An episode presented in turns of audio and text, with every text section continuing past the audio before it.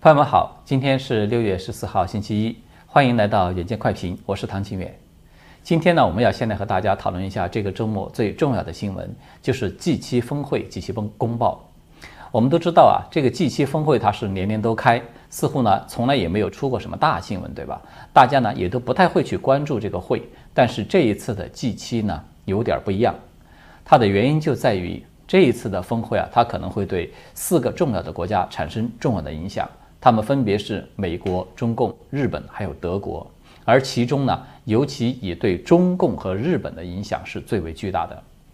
好的，下面呢，我们就先来详细的讨论一下这一次的 G7 峰会，它究竟有哪些的特殊性。然后呢，我们要再说一说武汉病毒研究所呢又被曝光的一段最新的视频。这个视频就证实了一个非常关键的事实。就是石正丽和他的亲密的合作者，就是那个同时他又是意外进入了世卫组织调查团，然后去拼命的支持说病毒是来自于自然进化的那个美国专家达萨克。这个视频证实他们两个人都在撒谎。呃，就在昨天六月十三号，也就是西方七国集团这个 G 七，他们结束了为期三天的首脑峰会，同时呢发布了这个峰会的公报。那么这一次 G7 的峰会公报呢，我们都知道，往常啊，就是 G7 的峰会，它公报一般只有一页纸，非常短，它基本上没有什么新意。但是这一次的公报呢，是罕见的很长，长达二十五页。这个公报一口气罗列了足足七十个要点，就是单凭这一点分量，我们就可以看到它是不一般的。那么这份公报啊，它又涵盖了引言、健康、经济、自由和公平贸易。未来新领域、气候与环境、性别平等，还有全球责任和国际行等，呃，和国际行动等等，总共八大部分的内容。那么在这些内容之中呢，每一个部分可以说它都有点名或者是不点名的，直接针对了中共。即使是在引言部分，也都是不例外的。在这份公报中呢，它不但点名。公开的敦促中共要去这个尊重新疆的人权，要允许香港的自治，同时呢，还要求对这个冠状病毒，也就是对中共病毒它的起源要进行新的调查，同时呢，还要和这个打击全球供应链中的这种强迫劳动等等这些行为，还首度的公开对东海、南海以及台海这三海问题是表明了态度。那么，要求中共停止单方面破坏地区稳定的所有的行动等等。所以从这些内容我们可以看出来，它的确可以说这份公报它是体现了 G7 的议程的核心，它就是中共议题。那么这一点就连中共自己都是毫不讳言的。党媒呢是有兴高采烈地发表了文章，大标题就这么写着，说是中国不是 G7 成员，但却主导着整个峰会议程，很是洋洋得意。当然我们在过去有说过啊。我们说中共的党媒呢，它总是长期用这种反制、反常识的手法来对民众进行洗脑，结果呢，就是它的确造就了一批缺乏基本常识与逻辑的小粉红啊等等。但是这个党媒它其实也脱离不了我们常说的那个作用力和反作用力的这个规律，对吧？也就是说，它把自己也变成了一个整体很弱智化的媒体。就像我们刚才提到的这篇文章，它的主题呢，很是为中共不是 G7 成员，但却能够主导 G7 议程而沾沾自喜。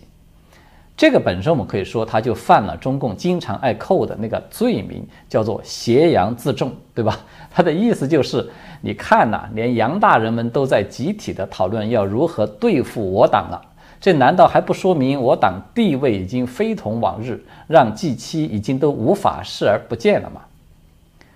也就是说，这种宣传背后啊，我们看到它存在着一个奇葩的逻辑。如果我们要按照这个逻辑啊，把它延伸下去呢，我们就会得出很多类似的结论。比如说，这个蟑螂和老鼠，它并非是居委会的成员，但是它却主导了居委会灭鼠杀虫会议的议程；或者说，这个黑帮流氓他不是警察局的成员，但是呢，他却主导了警察局整个扫黑行动的会议的议程。或者说，本拉登他不是美国政府的成员，但是他却主导了美国政府反恐战争会议的议程等等等等。我们就可以看到呢，中共他现在啊，为了刷这种存在感，他已经刷出了弱智的新高度了。他的意思就是呢，哪怕自己成为世界公敌，这也是值得骄傲的一个实力的证明。这个和朝鲜的那个金三胖可以说，他基本上是一个思路，对吧？要知道，当初这个金三胖，他也是靠着放了几个大炮仗，成功的主导了联合国的一个防止核扩散会议的议程，对吧？那么，像中共党内的这种不以为耻、反以为荣的宣传呢，它是再一次的凸显了中共一以贯之的一个路线，就是成为世界规则的破坏者。这个路线啊，其实从共产党的老祖宗马克思那个时候他就已经提出来了。他的说法就是要打碎旧世界的一切，才能够建立一个新世界嘛，对吧？我们看到中共现在开始在全面的破坏国际社会公认的几乎是一切的规则。从国际法到国家之间的这个条约协议，从价值观到经济秩序等等，都包括在内。也就是中共，他无不在随意的践踏这些规则。他想遵守，他就遵守；他想不遵守，他就说这都是无效的历史文件等等。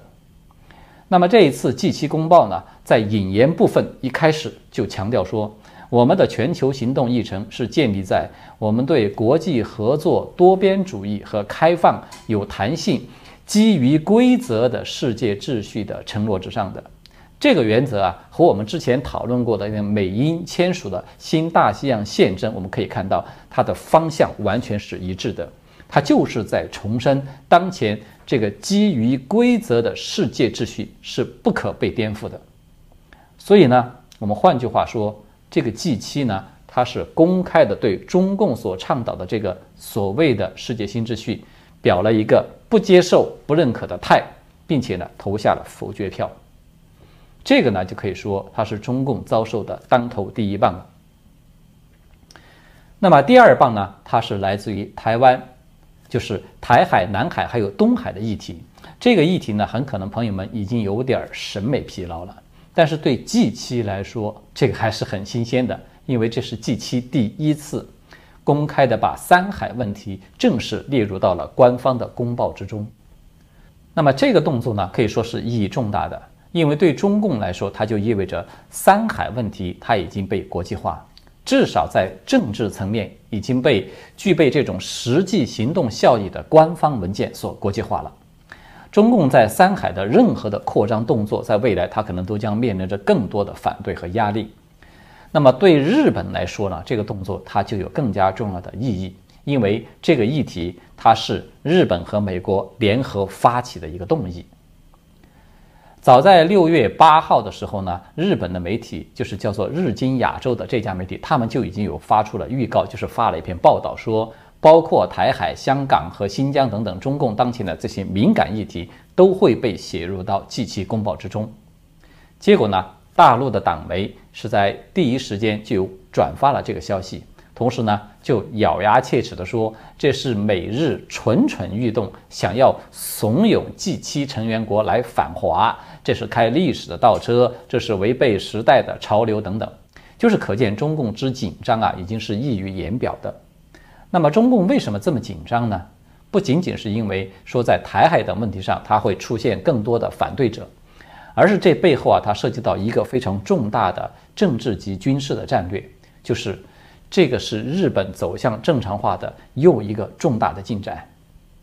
为什么这么说呢？我们都知道啊，上一次日本首相菅义伟访问这个白宫，成为第一个。与拜登面对面会谈的外国首脑之后呢，美日就有发表了一份联合声明，对吧？这份联合声明呢，它也是在时隔六十八年之后，是再次的把台海议题写入了官方的文件。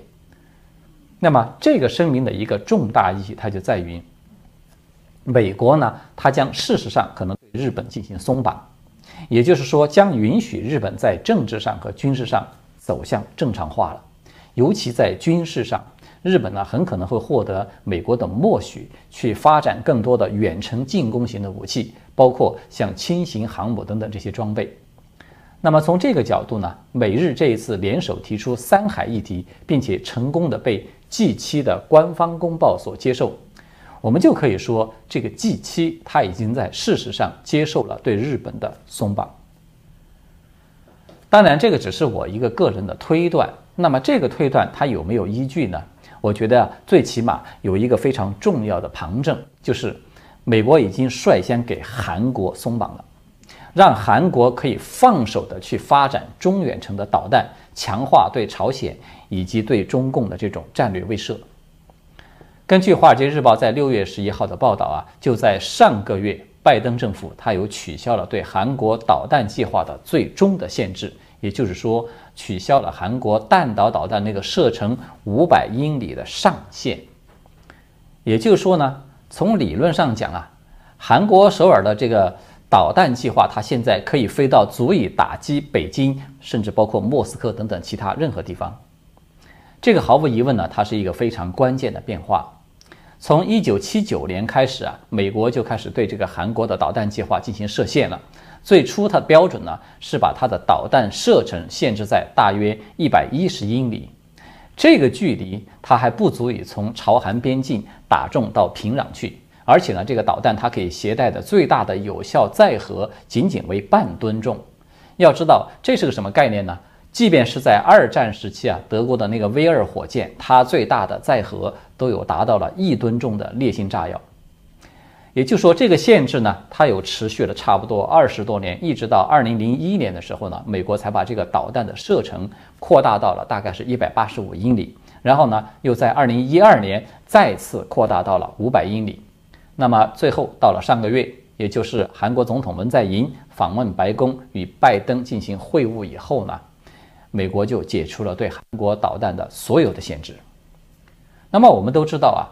在美国的印太战略这个框架之中，日本的地位其实它是远比韩国要重要的，对吧？日本呢，它不仅仅是印太四方安全机制，就是这个机制的发起人之一，它更是与台湾有着一种唇亡齿寒的战略共存的关系。那么，美国如果要加强印太盟友对中共的这种战略威慑以及牵制中共的能力，在军事上，它要松绑的首要的国家，它必定就是日本。我们仅仅从这个美日联合声明与美韩联合声明这种双个双方的内容差异上，我们就可以看得出来。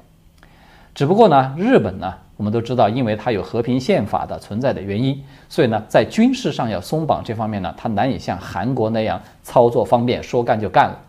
但是类似啊，用直升机航母来搭载垂直起降的那个 F 三五 B 隐形战机这种方式，来实质性的大幅度提升日本军力的例子，我觉得它肯定不会是个别。所以呢。在我个人看来，这一次美日关于台海、南海以及东海的动议呢，它被 G 七所接纳，就等于是让 G 七在事实上默许了给日本松绑，或者说美国对日本松绑的这种决策，它得到了盟友的支持。